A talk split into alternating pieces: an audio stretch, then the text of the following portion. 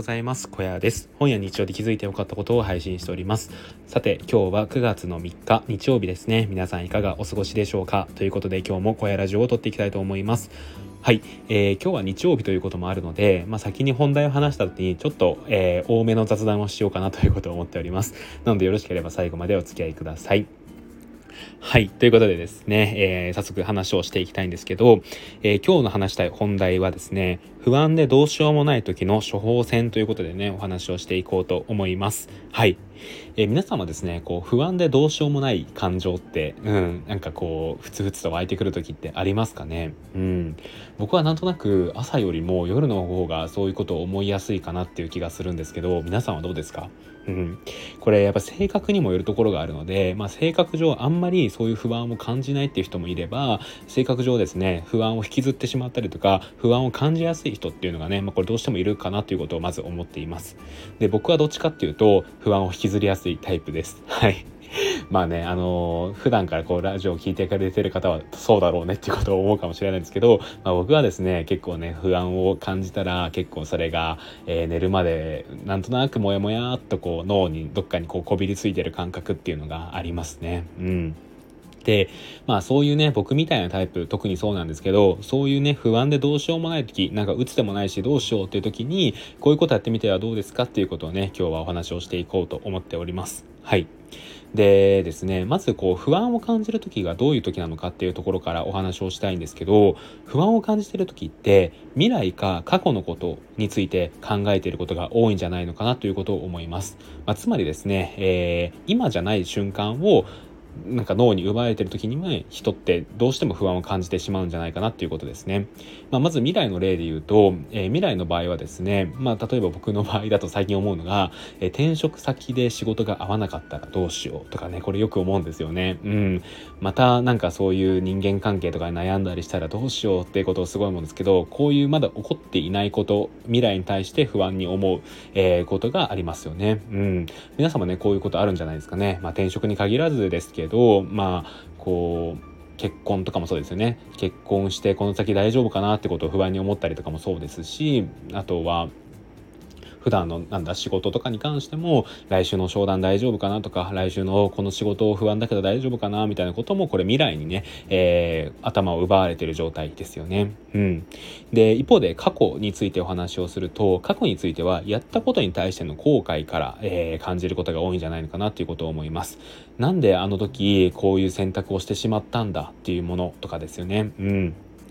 まあ、例えば仕事で何かやらかしちゃったとしたら、なんであの時あの行動をしちゃったんだろうとか、得意先にああいうこと言っちゃったんだろうとかね、そういうことを思う時っていうのは、まあ、過去に対しての、まあ、後悔から生まれる不安みたいな感情があるんじゃないのかなっていうことを思いますね。うん。で、その、今この時ではなく、そうやってね、未来とか過去について囚われている状態っていうのは、まあ、どうしてもね、不安を感じやすいんじゃないかなっていうことを思います。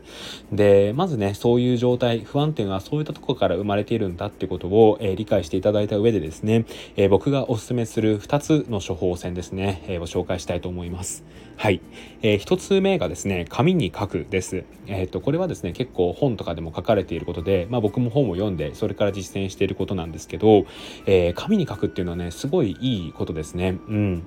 何を書くかっていうと不安に感じることをそのまま、えー、ノートとかに書くんですよ。うん、例えば僕の場合であれば転職先で仕事が合わなかったらどうしようっていうことをそのまま紙に書いてみるんですよね。うん、で紙に書いていくことによって何がいいのかっていうとこれ2つあって1つがメタ認知能力が高まるで2つ目が前向きに考えられるようになるっていうところなんですよね。うん、で最初のメタ認知っていうところで言うとメタ認知って何かっていうとあの第三者視点っていうような考え方がいいんじゃないのかなと思っています。はい。えっ、ー、と、どうしてもですね、こう不安に感じている状態、それを紙に書かない状態って、えー、一人称、主観の考えなんですよね。うん。僕が、えー、転職先で仕事が合わないか不安に感じているっていう状態なんですよ。で、これメタ認知療の能力が高まるとどうなるかっていうと、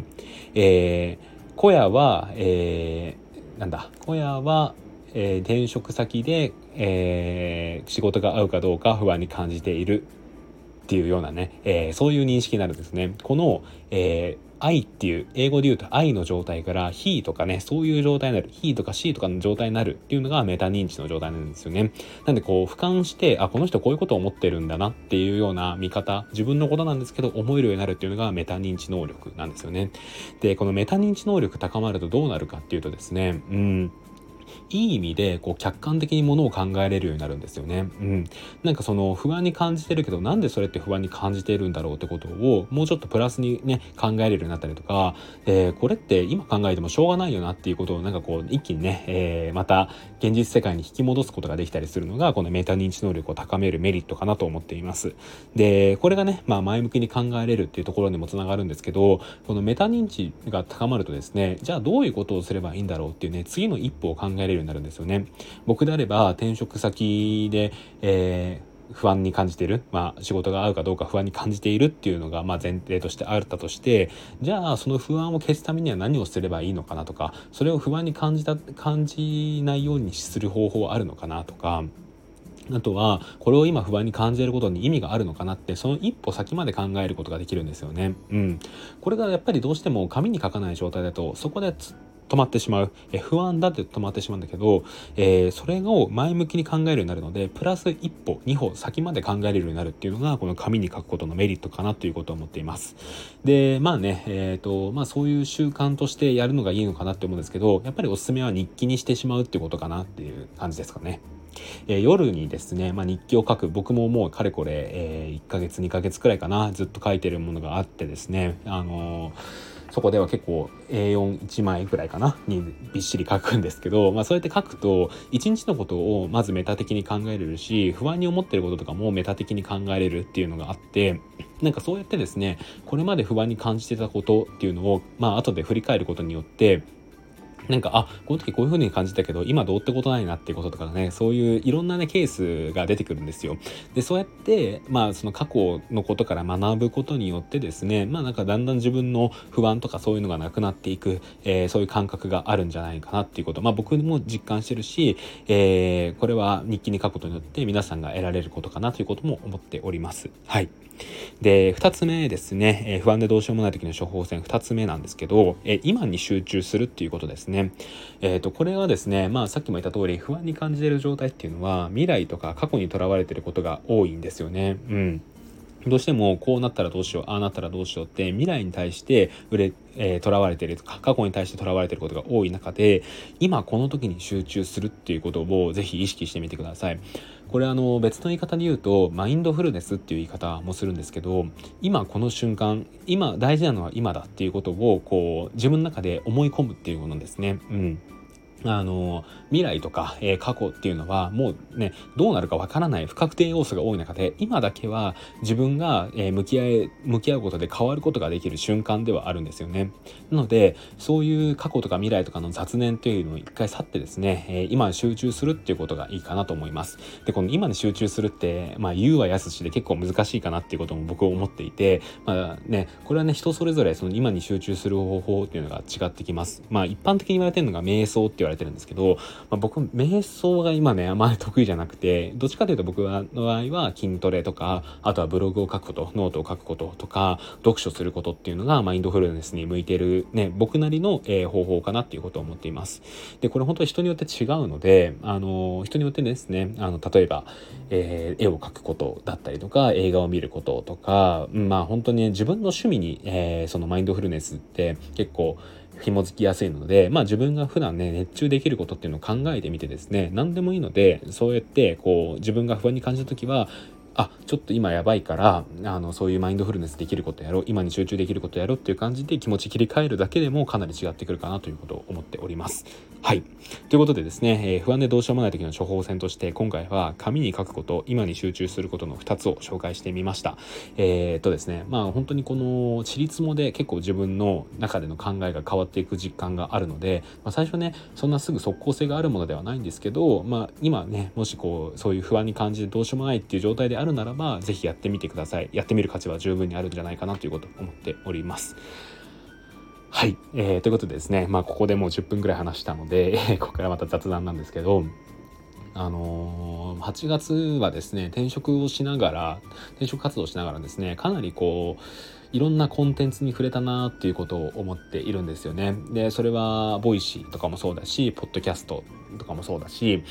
えっ、ー、と、 Netflix とかもそうだし、小説とかもそうなんですけど、ね、その中でもですね、えー、特に良かったものっていうのをちょっと紹介したいなと思ってて、えー、まず一つ目が、ネットフリックスの、えライトハウスっていう番組ですね。これが、オードリーの若林さんと星野源さんが出てるトーク番組で、全6回かな ?7 回、6、7回くらいで、1回も30分くらいなんですごい短いんですけど、これめっちゃ良かったんですよね。うん。僕そもそも2人がすごい好きでで2人がですね「オールナイトニッポン」で喋ってる放送とかも全部聞いたりとかしてるぐらい好きだったので、まあ、まずそのこのトーク番組が始まるっていうのを見た瞬間にあこれも絶対見ないといかないいけないなってことを思ってたんですけどやっぱりねもう期待を裏切らない形ですごい良かったですね。うんその星野源さんとオードリーの若林さんで両方ともねすごい売れっ子の方でもうテレビで見ない日はないくらいの方かなっていうことを思うんですけど、まあ、その2人でもですねなんか自分と変わらないぐらいの、まあ、そう言ったらちょっと失礼かもしれないんですけど、まあ、そういうねあの悩みを抱えているんだなってことを知ることができたしなんかそこに対しての考え方2人の考え方っていうのが僕すごい好きであの2人がね書かれてる本もねすごい僕好きなんですけど、まあ、それもあってかなんかすごいね、まあ、そのお互いの悩みに対してお互いがねこうしたらどうですかああしたらどうですかとかそういうこと思いますよねみたいな感じで話を進めていくんですけどなんかそこでの出てくる話っていうのも一個一個すごい良くてなんかそのうん、月並みの表現ですけど もっと,、えーと、頑張る頑張ろうっていうことを思えたしなんかその矛盾してるかもしれないんですけど頑張りすぎないようにしようっていうのも思いましたね。うん、なんかその自然体でいようっていうなんか世間体とか気にせずに自然体に入れる自分でこれからもいようっていうことをなんか思えてなんかそれも考えるとあなんかすごい良かったなっていう見て良かったなってことを思いましたね。うん、いやこれがえー、とまず1つ目8月に触れてよかったコンテンツ1つ目ですね。うん2つ目に良かったコンテンツがこれちょっとね えっとその中での文章になるんですけど、え、本でですね「夜に星を放つ」っていう本がありましてこれを読んでその中の一文がすごい僕はえっ、となんかしっくりくる表現っていうのが見つかってこれが良かったなってことを思いました。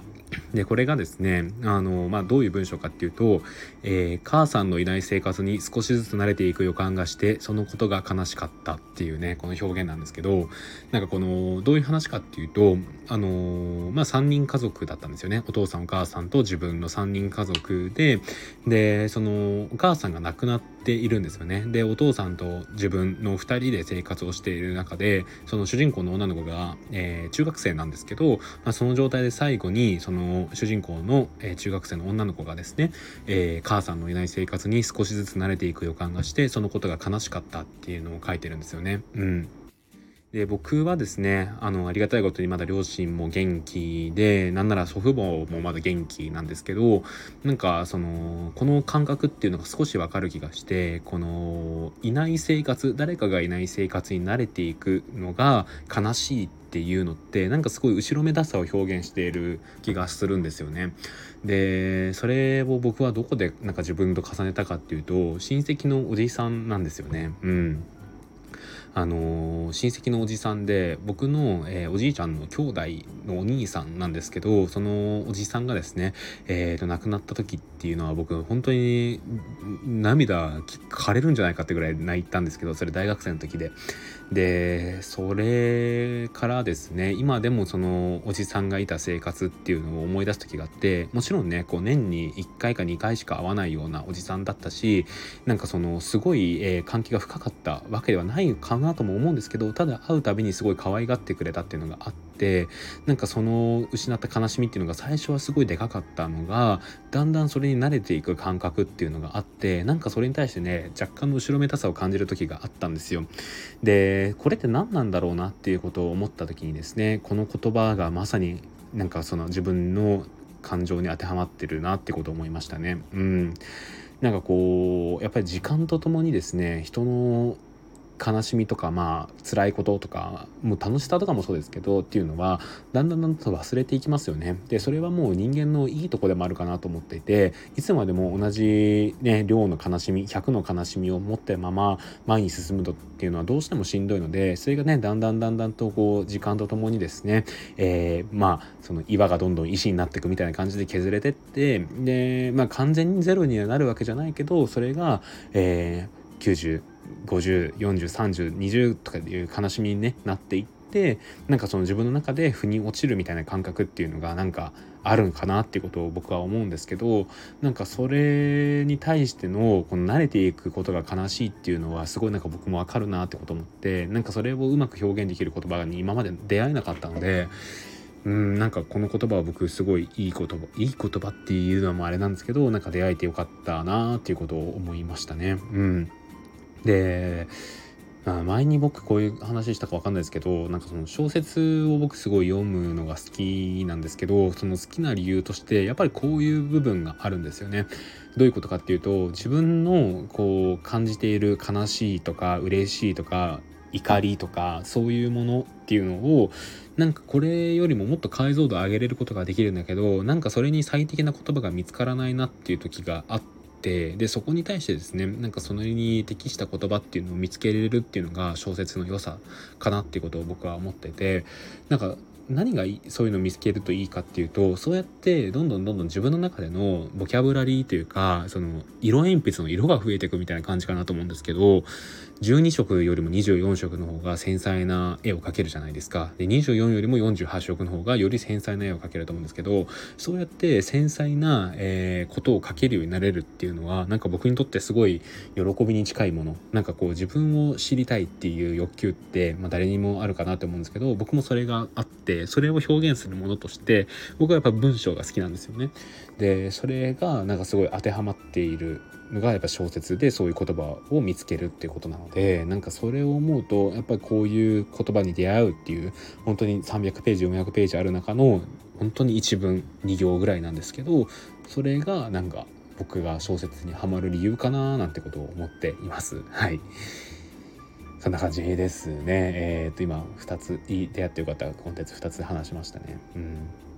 まああとはどうだろう まあいろいろあるんですけど、えー、まあこの辺にしとこうかなということを思います。はい、えー、よろしければですねコメントレターお待ちしております、えー、また次の放送でお会いしましょう、えそれではバイバーイ。